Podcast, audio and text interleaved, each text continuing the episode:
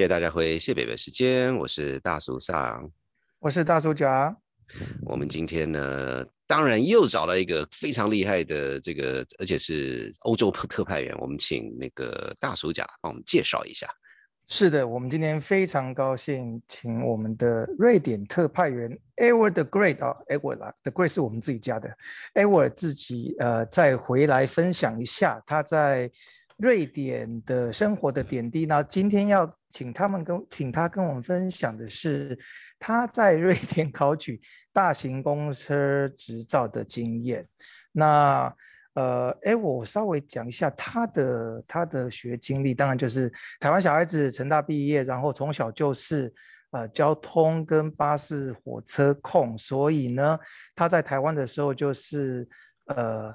参与各各类型的这种呃 club，那他是台湾巴士文化协会的创会社员，也是台湾呀呀呀，也是台湾巴士文化协会的前任秘书长。那他因为现在就是有机会跑到北欧去呢，就在那边发展他的 新的事业的第二春。那大叔长觉得呢？哇。第二春，这听起来怪怪的。那个没事，夫人没事，夫人没事，真的。我们我们在讲巴士，正常的第二春。OK，OK，OK，不要再讲，不要再讲。那个，呃，是是是，那那其实你也知道，这个大叔们做事情呢，要做就要做的这样并并给这样子。所以我想，可能很多人都有呃驾照啊，那甚至在海外的考过驾照，也其实有一些人都是有这个经验。可是。你有认识有那个开大巴士的执照的人吗？而且我们一开始就是瑞典的大巴士的执照，这个台湾魂要怎么发挥呢？那我们就请 Ever 来分享。好，那我们现在进入节目。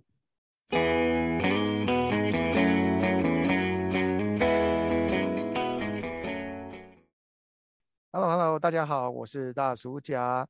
呃，我们今天呢？很高兴让呃邀请了我们瑞典特派员 Ever 再次回来带来跟我们聊一聊在瑞典生活的一些小趣事。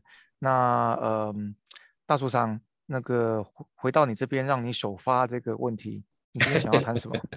是是是是，对，这个时候呢，就是要问一个我觉得天下最有趣的问题之一，就是 Ever 听说你有去考那个大客车公车的执照。你为什么想要去考那个执照？这太酷了！啊，是是是，呃，来大家好啊。那其实当公车司机就是我从小的一个志愿啊。那每次其实以前小时候搭车就喜欢坐在司机的旁边，专心看着司机开车，然后一直想着说长大我也要做这样的工作。嗯嗯。但是后来。就并没有达成呐，这个这个并没有达成，啊，所以我不不是一个巴士司机，但是我后来在台湾也利用了时间去去考了大客车执照，那只是满足自己的心愿，但是从来没有按照用这张执照去工作过了。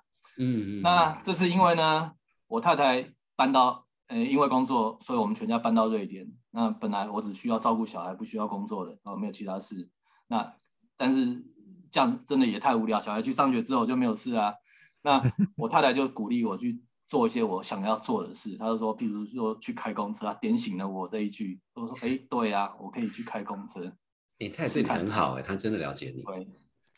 那但是开公车在瑞典还是有一些限制嘛。第一个，你语言一定要会，才有办法去考瑞典的驾照。所以，所以我第一步就是去语言班学习语言啊。那同在学习语言的同时。那我也去考了瑞典的小客车驾照。那瑞典小客车驾照可以用英文去考，所以比较简单。嗯哼。那小客车驾照考了一年之后，才可以去考大客车驾照。嗯嗯嗯嗯。哦，那其实到瑞典考大客车驾照有三种方式。第一种方式就是说你是自费去驾训班去去学就对了，但是这个费用非常贵啊，那个其实是天价，几乎没有人这样走这条路。那第二个方式是说，他们每一家客运公司都有自己的学校去训练自己的自己的驾驶。那但是你如果说去客运公司让他训练的话，第一个语言要先先 OK，然后第二个再来就是他他训练之后，你必须要绑约在那个客运公司工作一段时间，嗯嗯可能就嗯是比较让人家不想要的地方。但是其实大部分人取得大客车驾照都是按照都都是走这条路。嗯嗯嗯。嗯那第三个就是参加瑞典的职业学校，瑞典很多职业学校，瑞哎应该讲说瑞典的教育其实都是免费的，你去参加职业学校嗯也是免费的。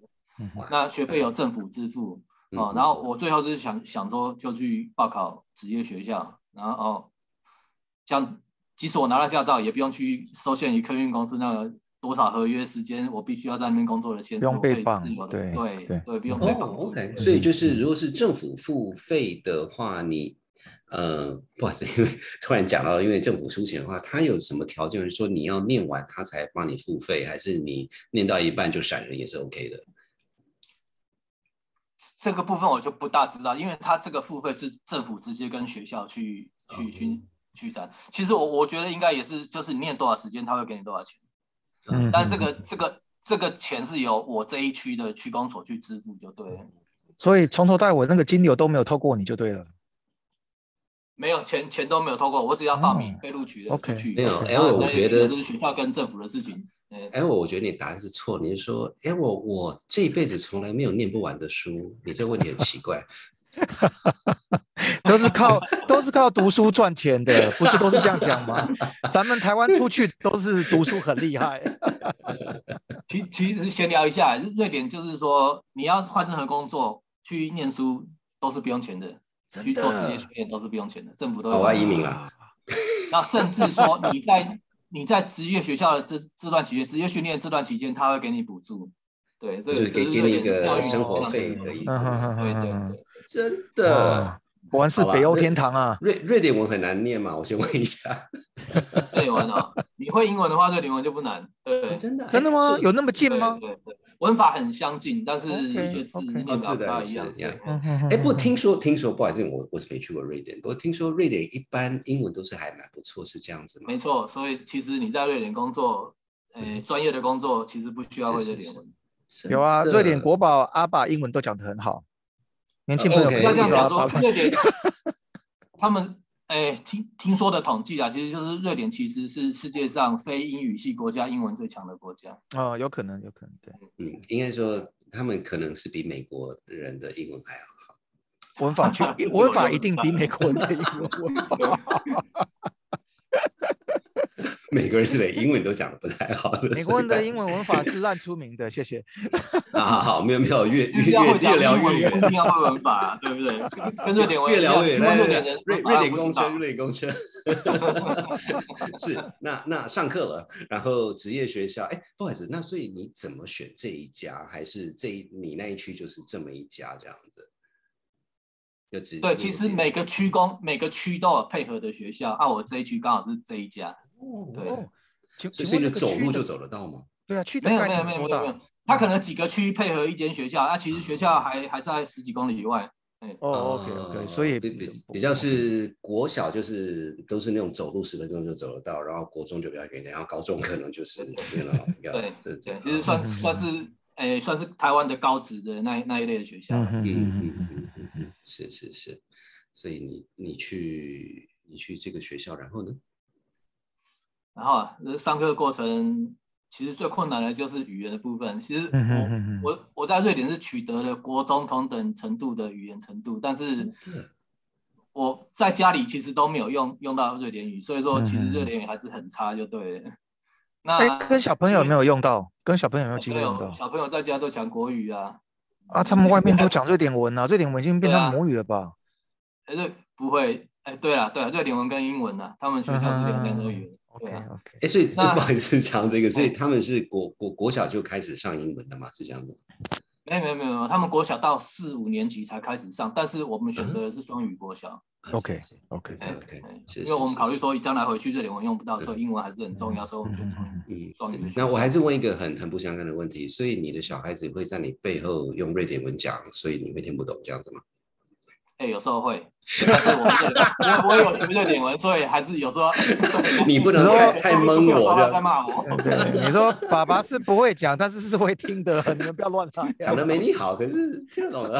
好，是不好意思，我们又离题了。来，我们到 这个大大客车的这个这个职业学校，然后，哎。那我那个学校其实它有两个部分，一个是建筑的部分，一个是交通的部分。那建筑部分我们就不管它，交通部分它它有车辆的维修啊，然后那个机车的维修啊，然后再来就是那个呃大客车的大客车或大客大货车的驾驶。然后我报名的是大大客车班。那其实大客车跟大货车在理论方面的东西是很相近的，所以是我们后来是并班在上课。那到到学校之后，我才发现说，哎，大客车的只有三位，大货车的十七，哎，二十七位。所以为什么会差这么多？是因为大为什么会差这么多？因为大客车的配比较不好。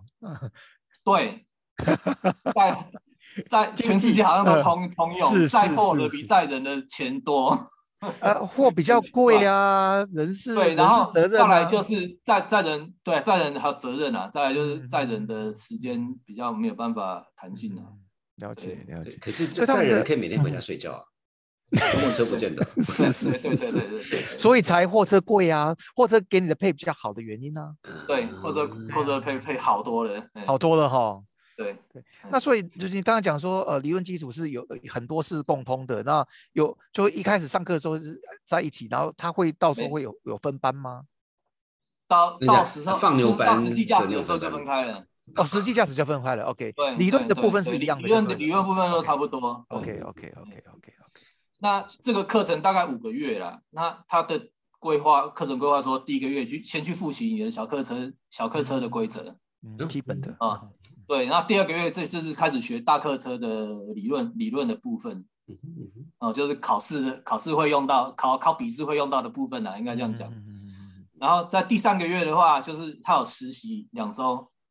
然后只有两周，四个月，对，实习两周。那后这个这个这个部分我后来没有找到实习，所以后来我就没有去实习了，我就直接去去上路了。嗯，那对上路是考试吗？还是是就是开始练习？诶，练习就是上路上路练习的。哦哇，OK，就学生驾驶的概念了。哇，对对对。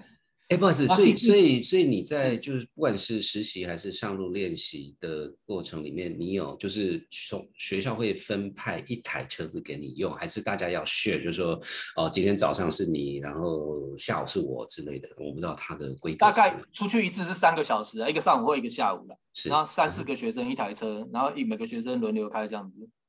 呃，可是，一天就只有两个学生可以用，所以是你就每隔一天才没有一次出去三个小时，可能三个学生一个人开一个小时这样子。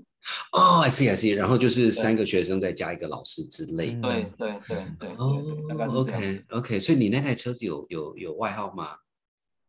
呃，没有外号啊。不，你的车子有取名字吗？一台车，就是车子。Edward the Great，瑞瑞瑞典文的 Edward the Great 怎么讲？瑞典文的 Edward the Great，那个爱德华大帝，瑞典瑞典的文怎么讲？您考到我了，没事没事没事，纯粹好奇。是，然后就开始上路，然后嗯哼，对，然后就开始实际驾驶练习，然后另外还还有一个驾驶练习的同时，还有一个叫做职业驾驶职业能力证明，这个课要上，因为这个到时候也要去考考的一个一个执照。嗯，这样，所以这跟驾照不一样。能力驾驶能力证明差别是什么？哎，职不应该讲说职业驾驶能力证明，它重重重点在职业，就是像台湾怎么讲，驾照是考你的技术，然后这个职业驾驶能力证明是考说你对这个工作的熟悉度。所以这两个都需要才能上路嘛？真正对，真正一个一个是技术的问题，一个是营业面的问题。比如说你的工时啊，什么你的这这个我等下会讲再讲到。哦，I see I see，OK，好，是是是是。然后最后一个月的话，就是学生按照程度，老师去帮你报名去路考。老师觉得你 OK，他就帮你报名，就就就就就去路考了。嗯嗯嗯嗯嗯。那语言的问题其实给我很大的打击啊。老师讲的时候，可能很多东西都听不懂啊。那不过老师跟同学都给我很大的帮助了。他碰到我就是慢慢讲，或者是说用简单的方式跟我跟我跟我讲这样子。嗯，有没有有没有交到一些有没有交到一些平常不太可能交到的朋友之类的？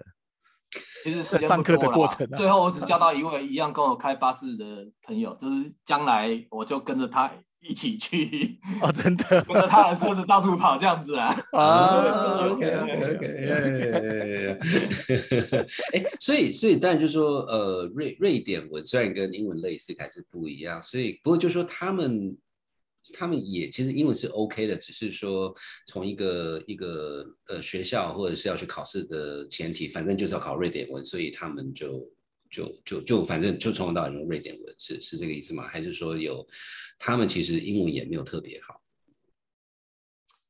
呃，应该这样讲啦。其实你要考大客车或大货车，将来就是要在瑞典的社会工作，你嗯瑞典瑞典文必须要会，他这是他们的想法，所以他们这个课程不会用英文去上。哦，所以他没有双语跟他们用英文去沟。通都 OK。对，OK 嗯，教科书或者是上课上课老师讲，当然都是用瑞典文。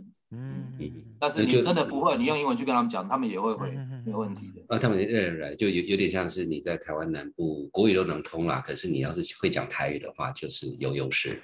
对，啊，其实在在瑞典，你如果去做什么高科技的工作或者是什么，对啊，那都英文啦。就就讲英文就好了，对啊，那都不需要 会瑞典文，所以很多在来来这边的移民，瑞典文也不去学啊，因为他他做的工作不需要瑞典文啊。哦，这样子，OK OK，哇哇，是是是是，是是哇。对啊。那那个刚才有讲到说上上上路啊，在在路上，在在第一次这样子上路，那种学习的感觉如何啊？有没有什么一些很劲爆的糗事可以跟我们分享的？这个啊，越劲爆越好。闪开闪开，我来了。台湾来了，其实其实我在台湾就学过嘛，所以在台湾其实也嗯上过路啦，就是那时候也上过路一次两次而已。啊，也是也是也是，对，那所以驾驶对我来说不是太困难的问题。那刚刚讲的就是最困难的还是语言的问题啊嗯是。嗯那其实呢，有一次我们上路开车到一个人，就是一个算是城镇的中心呢、那它的路非常狭窄，双向道非常狭窄，旁边又有停车，然后又人行人到处穿穿来穿去的。哦。那老师跟我讲说，前面那个路口要左转，那个路口非常狭，非常窄。那大客车十二公尺的大客车要转，你可能要先看对面有没有车子来，或者再再注意人，再再注意车子。嗯嗯然后我已经很紧张了，那时候还才刚开开始开，然后老师一直讲说 u t m e n n u s e n u t m e n n u s e n 那这句话瑞典文其实就是把鼻子把鼻子再推出去一点点。车子再往前推一点，嗯，对，但是我不知道，嗯听到这句话，我就把人的头自己的鼻子推出去把把我自己的鼻子往前推，然后再左右看，再左右看。那他一直讲这句话，我就一直做。然后后来我左转，果然我的后轮就压到那个要转哦转过去那条路的中线。哦，那老师就很生气，为什么不照我讲的做？我说我有啊，然后我说我鼻子出去了头一直伸出去，一直看，一直看，一直看啊。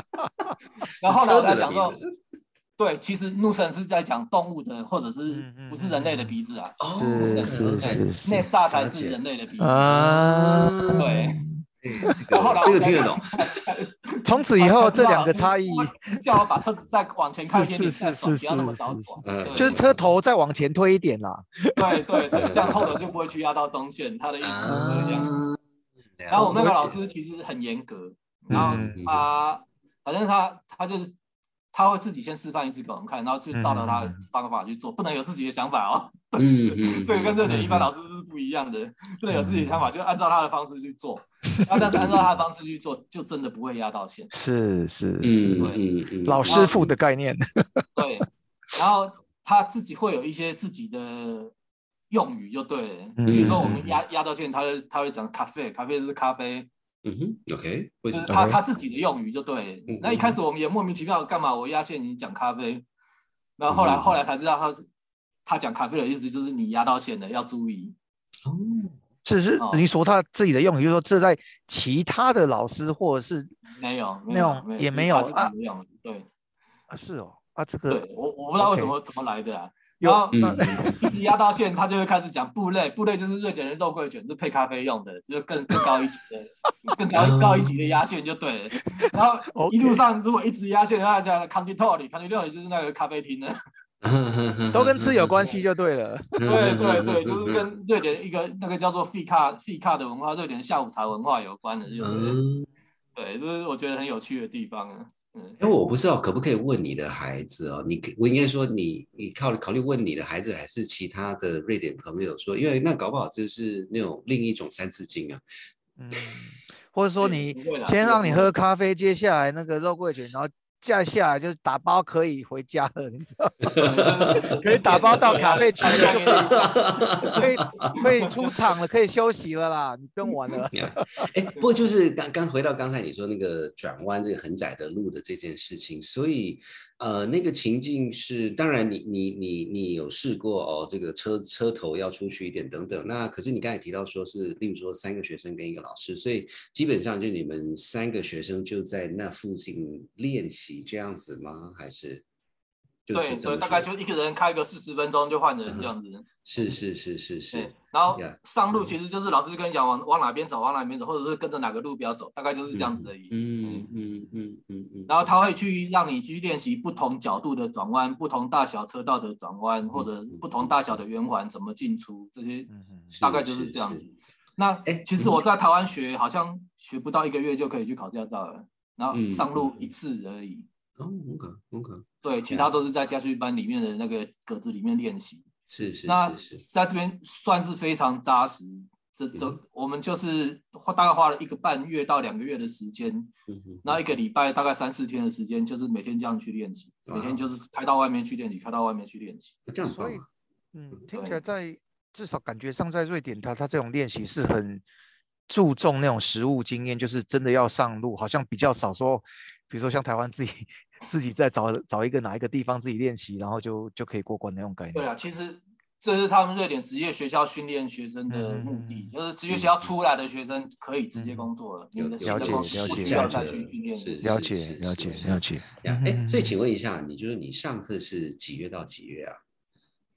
我是秋季的班，八月中开始上，哦，哇哦，然后上到十二月，对，所以你12月会碰到下雪对，有有碰到下雪，呀，那所以所以下下雪，因为我我我我我也只会开小客车啦，啊，下雪其实很麻烦，就很讨厌啊。那所以公车这个这个怎么办啊？又滑又结冰的，你就 那么大车子蛮可怕的。其实我考的那一年瑞典没什么雪，所以哦还好。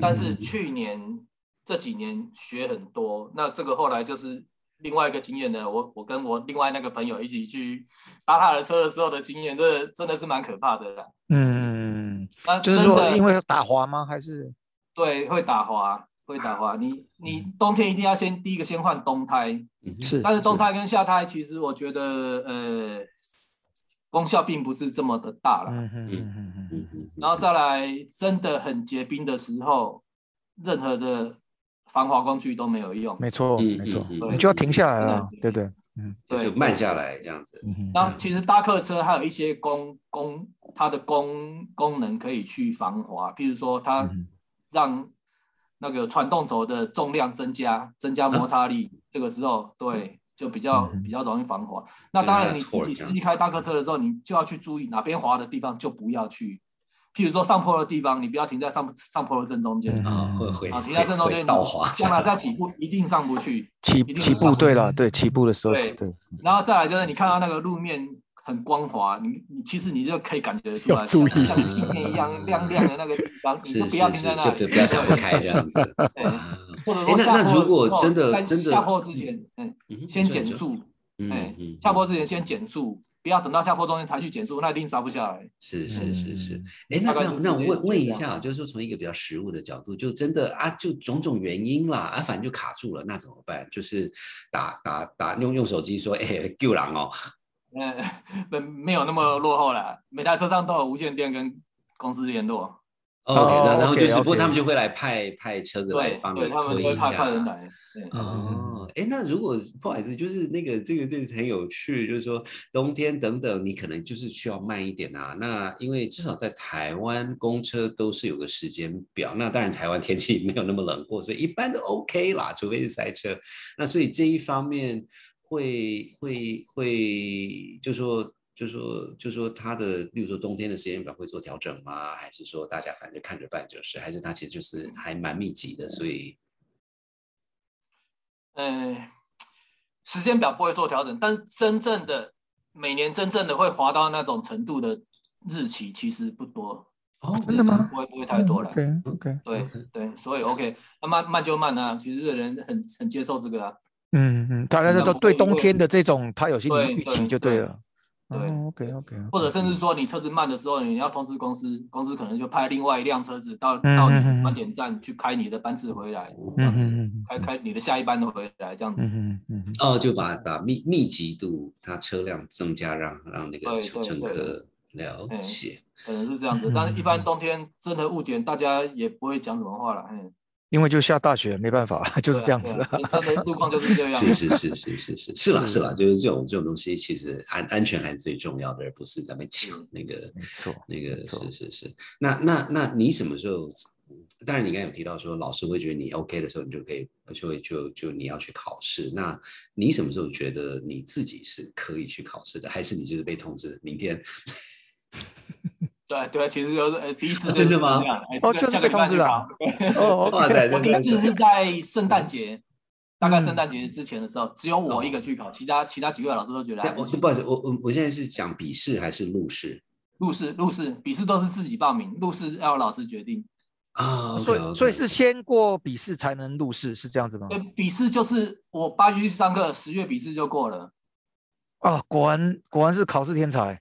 啊，台湾之光啊十，二月录试，台湾这对个，这说说实在的，可能大概就是我们台湾训练的扎实考试技巧，大家的只 对啦就对就怕没笔试这样子。然后其实它有模拟模拟试题让你练习，考试东西嗯跟模拟试题几乎是一样的，所以是，是是，嗯，就硬塞也可以把它塞进去就对了。对对，就是做做过两次模拟试题，你知道哪些答案是什么，就就会了的。哎呀，台湾教育之扎实啊！是是是。哎，所以在笔笔试里面，你你觉得最有趣还最瞎的的问题是什么？你有印象吗？应该都是选择题吧？不好意思。笔试笔试都选择题，OK，是六十题，然后有百分之八十还是八十要过，对嗯，六八四十八，OK OK。对对。那那那最有趣的问题是什么？最有趣的问题哦，看到狗了这不要我？现在想不出最有趣的问题，但是笔试他们考很多，譬如说重量计算、重载重计算，嗯对，例例如什么样的重量计算？譬如说，其实哦嗯，瑞典的道路分成三个等级，嗯啊，第一级的话大概百分之九十五都是第一级然后再来是第二级、第三级，第二级第跟第三级可能就是路况比较差，或者是桥梁的它载承承承载重量没办法这么这么重的地方，所以一台车子它有三个三个重量限制，就是第一级、第二级、第三级的重量限制。哦 OK，那你要看路况的标示，譬如说他说这段路是第二级的，你就只嗯能用第二级的重量方式；那第三级就只能用第三级的重量方式。但每台车的第二级跟第三级的重量都不一样，它按照你的车子的性能去、嗯去分、嗯分析的，就这些都要计算的啦。譬如说轴距啊，多少个多多少个车轴啊，嗯或者多少个车重，嗯或者是路面的状况，按照这些参数去算出来的。是是。那其实对，那这个考试蛮重视的，嗯，没一定会有这样的题目，而且瑞典的学生这些题目可能都不会，因为要数学嘛，是这个意思只 要是算吗？的都不会，心算呐，没有九九对他们乘法可能都是都就就放弃这几题。那其实这东西也只有考试在用啊，考试是你会算，但是其实你实际拿到车，这台车的第一级、第二级、第三级的重量就是固定那样子嘛，你就知道了，所以根本根本不需要用到，但是考但它试就会算。但他观念上希望大家能够了解这些这些重要的参数，最主要是因为安全嘛，对不对？嗯嗯，它的重点是嗯安全嘛。哎，对不不过如果是这样的话，就从那个实际面会有发生说，就说你你当然就是有有在算，也知道这个第一第第二第三级，那就说哎，我我因为那个载满人，然后开到这边，sorry，我不能再往前走，因为这个是有危险的，会有这种事情吗？嗯，对啊，所以呃，其实当你开开巴士的时候，你不可能去开到某个阶段去把客人赶下去再上来，就是对啊对啊，不行哦都是理论呐，都是理论而已。啊啊啊啊！我本来想说，是不是可以说那个我已经决定了，需要两个人先下去，然后爽一下。会会，对，理论上是要这样子。譬如说，你开到哦，前面刚好是第三级的，这车只能载十十个人，那车上有四十个人，你可能就要把三十个人先赶下去，把这个十人载过去，再回来，再再再回十个人载过去，哦再回来，哦再十个人。，OK，OK，理论上教学的时候专业教你这样子，对对。实物上是能比较少通常。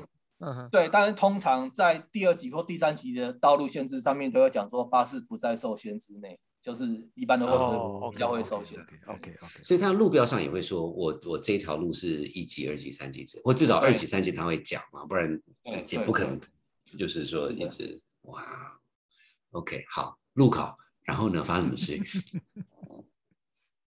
路考哦，我第一次路考在十一，呃，十二月，十二月在就是圣诞节之前呢、我想说，哎、好像考过了就一个圣诞节的礼物嘛。结果我那天我我也不知道自己中了什么邪啊，就是 就是从我开车来开最差的一次，Oh no！就是那一天。太紧张了？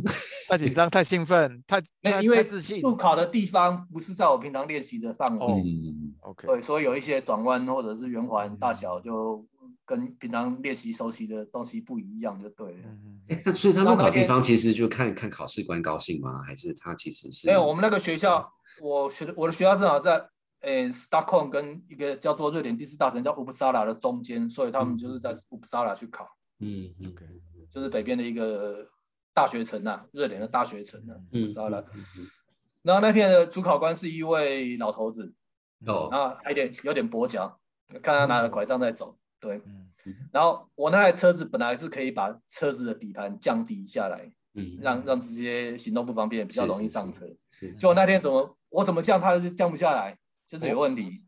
对，然后他就很吃力的上车这样子，然后心情已经不好了就。觉得对，哎他他知道你有试过吗？就是说这是车子的问题，没有他他不知道他不知道。哦，真的啊哦，明哦好吧，辛苦了，是然后后来就问了一些问题，那就是路考的时候会包含两个部分啊，第一个就是车辆的检查，然后再来就是口试，口试是最难的。嗯嗯口试因为它的范围就是所有包含巴士的知识，你不知道他问什么，嗯，所以这个只能看按照累积自己的知识才有才有办法回答。是是那那天口试，呃，安全检查跟口试我都没问题就过了啊，然后就开始开车出去了。嗯，然后那天本来早上是阴天，阴天很好，在北北欧开车阴天是最好，因为不会有那个呃刺眼的强光反光，对对对，强光。然后结果到我考试的时候，云就散掉了，就开始刺眼。散开就有耶稣光进来了。对，然后出去一些小转弯，我就压到压到、嗯压到那个路缘了，然后圆环也没有有有要进入一个圆环也也没有，就是就是让车子刹车太急就对了。嗯嗯嗯嗯嗯，然后后来又压到几次路缘，然后回来那主考官就跟我讲说，你开车还在像开小型车一样在开，对，那次就就没过了。没有请他喝咖啡之类的吗？这买买一杯肉桂卷啊，对啊。哎，不过不过就然说这是事后啦。那 Evan，你觉嗯得那一次是就是太兴奋吗？还是还是怎么样？没有，就是就是我刚刚讲的，就是那一区练习的太少，不熟悉，经验还不够。对，那如果说以后来的经验再去开都没问题的，对什么路都没问题的。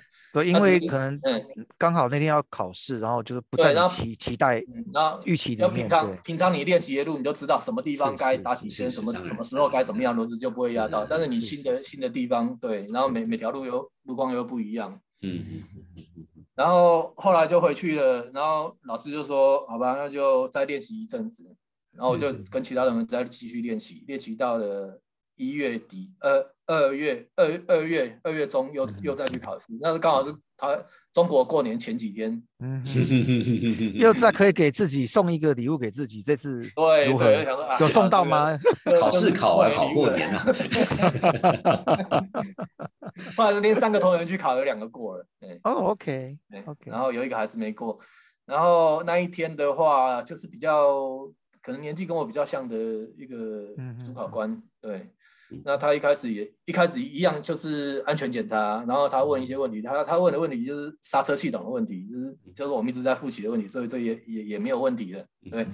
然后最后就开车出去，然后我还是犯了一个小错误了。他说要走到高速公路，那我看路标是要右转，结果我不知道怎么搞的就往前开了，就没有转了。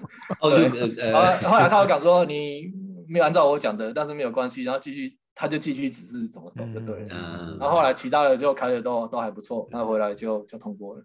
耶，哎，所以他是当场说你过了，还是是之后再通知？回来回回到回到监理站，啊，对，当然当然回回到监理站哦，对回到他就说 OK，恭喜恭喜这对样子，对对，然后过了之后，他就会上传我过了的资料，你就可以开始开巴士了，即使你还没拿到驾照。哇哦，真的身份就确定了，就对。警察机关已经有你的资料了，就对了。哇啊太棒了是是是，那那你考考过之后，有没有跟你开的那台巴士照张相？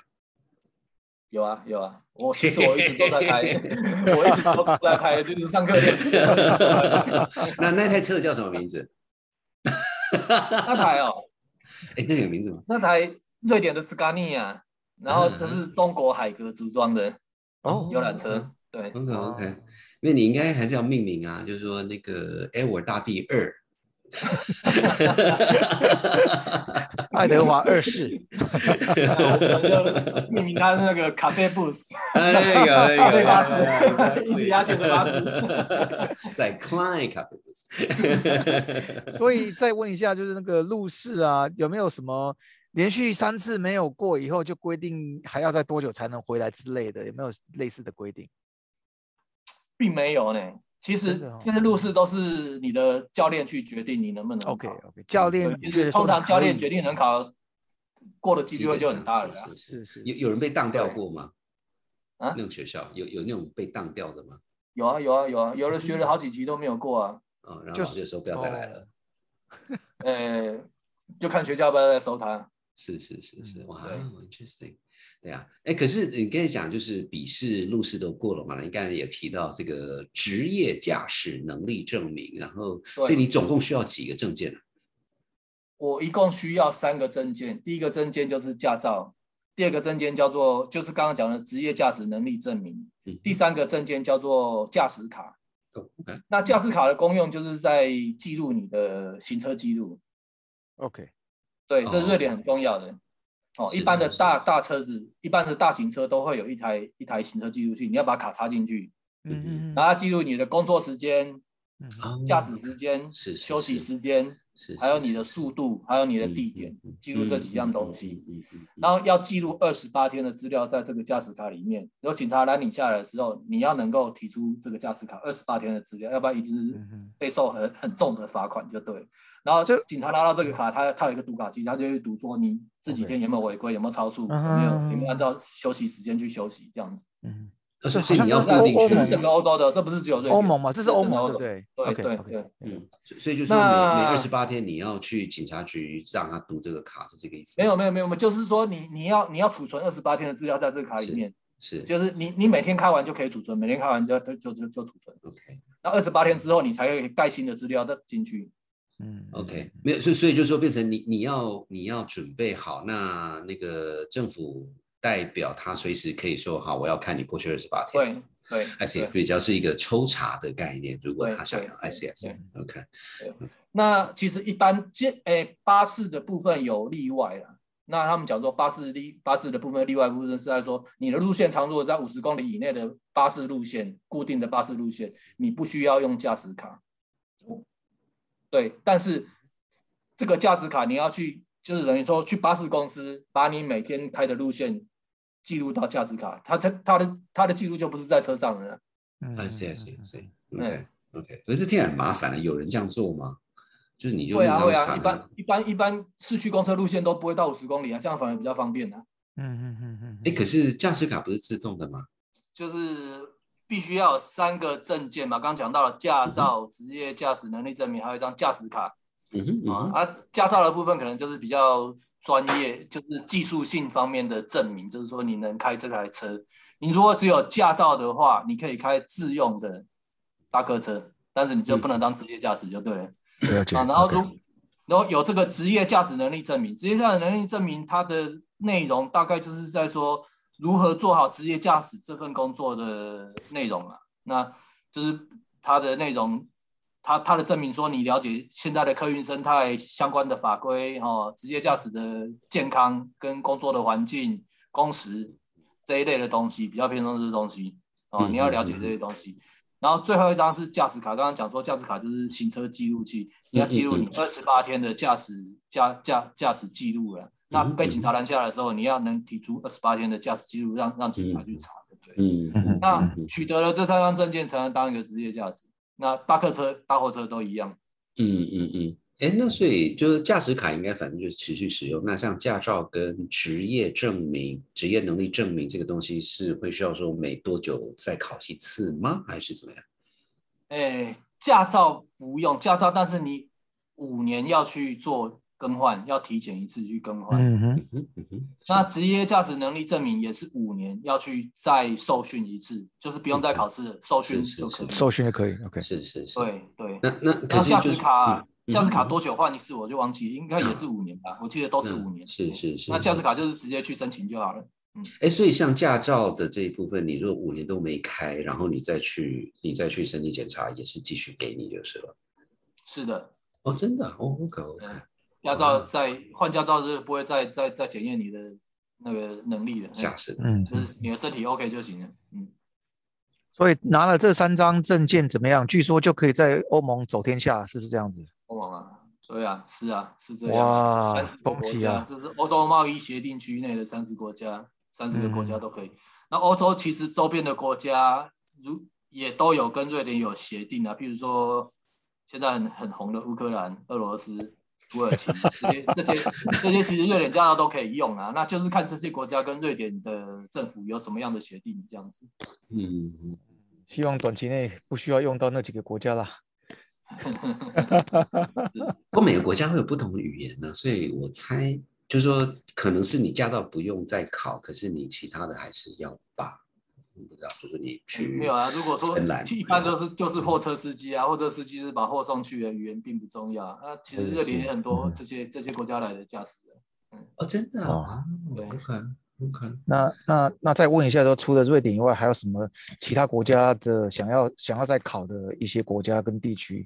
台湾跟瑞典搞定了，还有其他哪些国家跟地区看我下次太太太太下次工作的地点再决定。？OK，哇，太酷了。那我们会持续追踪这个议题。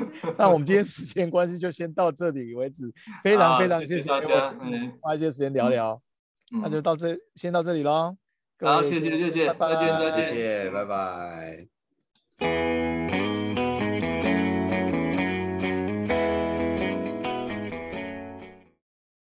哇，真的非常感谢 Edward 跟我们分享这么多有趣的事情。大叔讲，你觉得呢？有啊，真的是讲到这个有趣的事情。第一个就是我们还是要讲一个比较严肃的事情，就是说，你知道吗？那瑞 瑞典人，就是北欧人、德国人这些，就是做事情一板一眼，然后就是特别注重安全。但当然了，就是那个北国嘛，会下雪、会结冰，所以那种路上打滑 就是不是开玩笑，所以他们就是很注重这种的。然后不是说我们台湾不注重，就是我们因为就是说天后的关系，所以好像什么事情都也也可以解决。这样让我想到那个《海角七号》里面有个桥段，说那个那个巴士要过山洞，然后他们就目测说应该会鬼，然后就是避鬼，然后就是硬急，然后就 stuck 这样，好没事。嗯，那个这个时候我要帮那个讲德语区的这些国家讲说，他们虽然很感觉上比较严肃，他们的趴是不错的，我还蛮强烈建议的。然哦后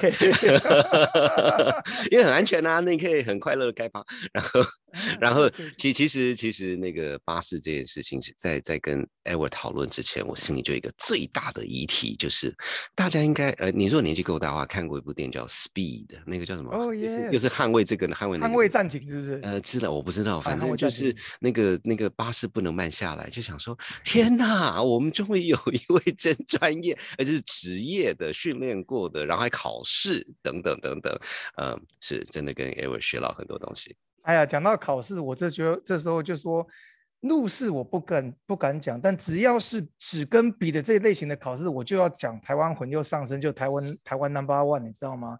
台湾人在全世界这样走跳，就任何的东西就就怕你不考，只要需要考，然后有考古题，我们台湾人就嗯非常自信的，非常从容的，没有什么考第二次补考的，就是一次就过，不管什么语言，先讲一下。是啊，是啊，不过也很有趣，就听 Ever 在讲说他的这个开，就是他其实是就是在实战的这样子开，然后当然旁边有教练呐，然后他刚才提到说什么鼻子啊什么的，我觉得这个其实很有趣，因为呃大家因为 Ever 有提到啦，其实瑞典大部分人的英文都是非常的好，那 Ever 英文当然是没问题，可是你要作为一个公共交通的驾驶，其实你。瑞典文是要能够的够好啦，所以我觉得这个其实也学到很多，这种他们怎么去看这件事情，就不是说纯粹就是一个清单的 yes yes yes，你要真的能够去执行，能去做到，我觉得这是一件。很有趣的事情。不过这就要回到刚才讲，就是说，因为他们对公共安全特别的注重嘛，所以你要 服务那些人的话，你最基本的瑞瑞典文还是能够要通了，要不然的话，紧急状况的时候，鸡同鸭讲就很麻烦。对啊，这合理啦，合理啦。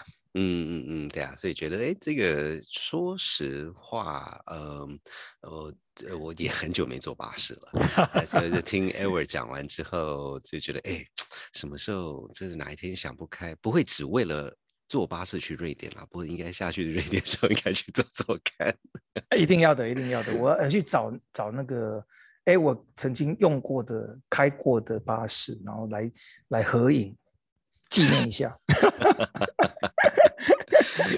是是是，那是嗯，那是那我们下一集要哎，我们下一集延续呃巴士的话题，我们还是请哎我跟我们讨论分享呃在瑞典的巴士系统跟台湾的巴士系统的一些呃比较，然后分享他的一些看法，我们还是很期待的。